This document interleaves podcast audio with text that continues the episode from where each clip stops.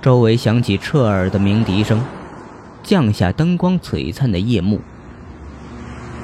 几辆汽车急速地从二人前后穿过，带起风，掀起方墨的衣摆，吹过刘念德的面庞。光影中，马路的一侧有两个身影，跨过矮栏，穿过绿化带，是一个啤酒肚的男人，挽着一个啤酒肚的女人。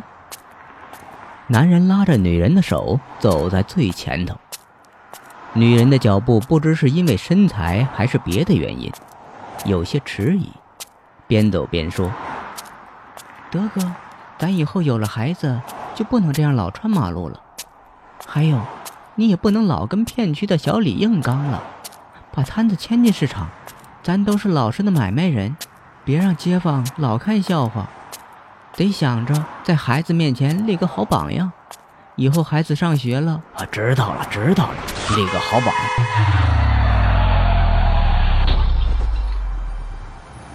话未说完，一道光影划过。男人刚回过头，手里一空，一辆帕萨特将女人撞飞十余米。撞出的刹那，车胎在地面上留下一道深深的黑色胶痕。司机刹车了，但车的速度太快了，仍然从女人的身上碾过。之后，帕萨特顿了几下，一轰油门，引擎声过后，消失在夜色中。老老婆。